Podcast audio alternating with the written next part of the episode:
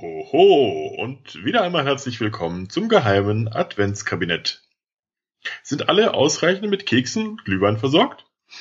Gut, dann kann's ja losgehen. Türchen auf. Wie die Nase eines großen Mannes, so ist auch sein der große Michelangelo di Ludovico Buonarroti Simoni besser bekannt als Michelangelo, hatte es auch nicht immer leicht.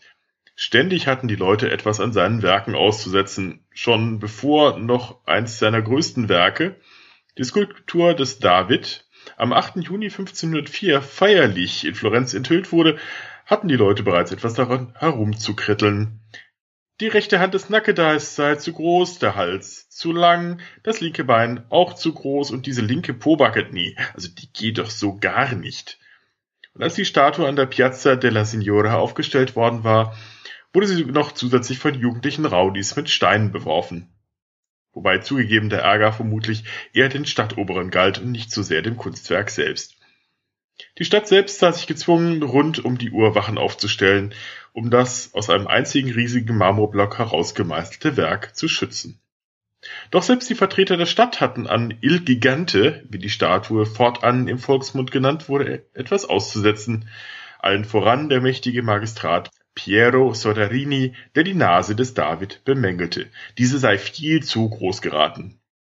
Eine Anekdote zufolge, die uns der Biograf Giorgio Vasari überlieferte, soll Michelangelo auf seine Leiter gestiegen sein, wahrscheinlich brummelnd und murmelnd, habe an der Nase etwas herumgeklopft, bis Soderini zufrieden gewesen sei.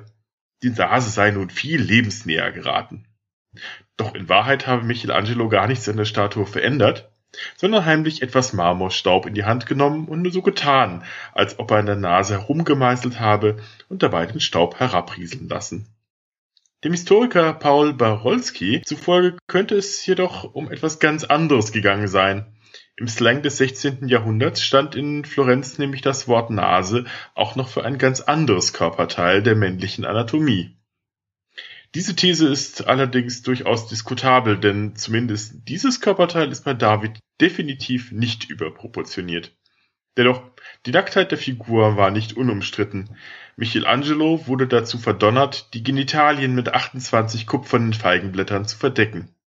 Also die seiner Statue. Diese blieben dann bis 1550 dran. Danach war man offenbar so moralisch gefestigt, dass man sie wieder abnehmen konnte.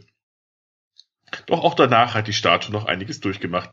Als sich die verbannten Medici 1512 wieder gewaltsam ihre Rückkehr nach Florenz erzwangen, gab es so heftige Turbulte, dass währenddessen eine Bank aus einem Fenster des Palazzo Vecchio flog und den linken Arm der Statue zertrümmerte. Na, da war was los. Giorgio Vasari, ein glühender Fan Michelangelos, übrigens sammelte die Bruchstücke ein und bewahrte sie auf. Nachdem die Herrschaft der Medici endgültig gesichert war, übergab er sie 1543 Cosimo I., der die Figur restaurieren ließ. Doch auch die Zeit hat ihre Spuren auf der Figur hinterlassen. Witterungen und vor allem Vogelexkremente setzten ihr so zu, dass man der Statue schließlich 1873 in der Accademia einen eigenen Kuppelraum spendierte. Allerdings auch erst nach 30 Jahren zäher Verhandlung. 1991 versuchte jemand mit einem Hammer einzelne Zehen der Figur herauszumeißeln, bis er von Sicherheitskräften überwältigt werden konnte. Auch der Schöpfer des David erlitt einige Blessuren.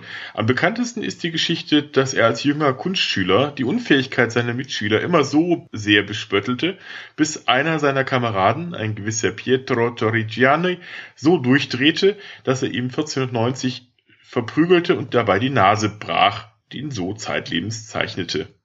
Wobei, ich hoffe, dass damit wirklich seine Nase gemeint war. Und damit tschö, bis morgen, passt auf eure äh, Nasen auf.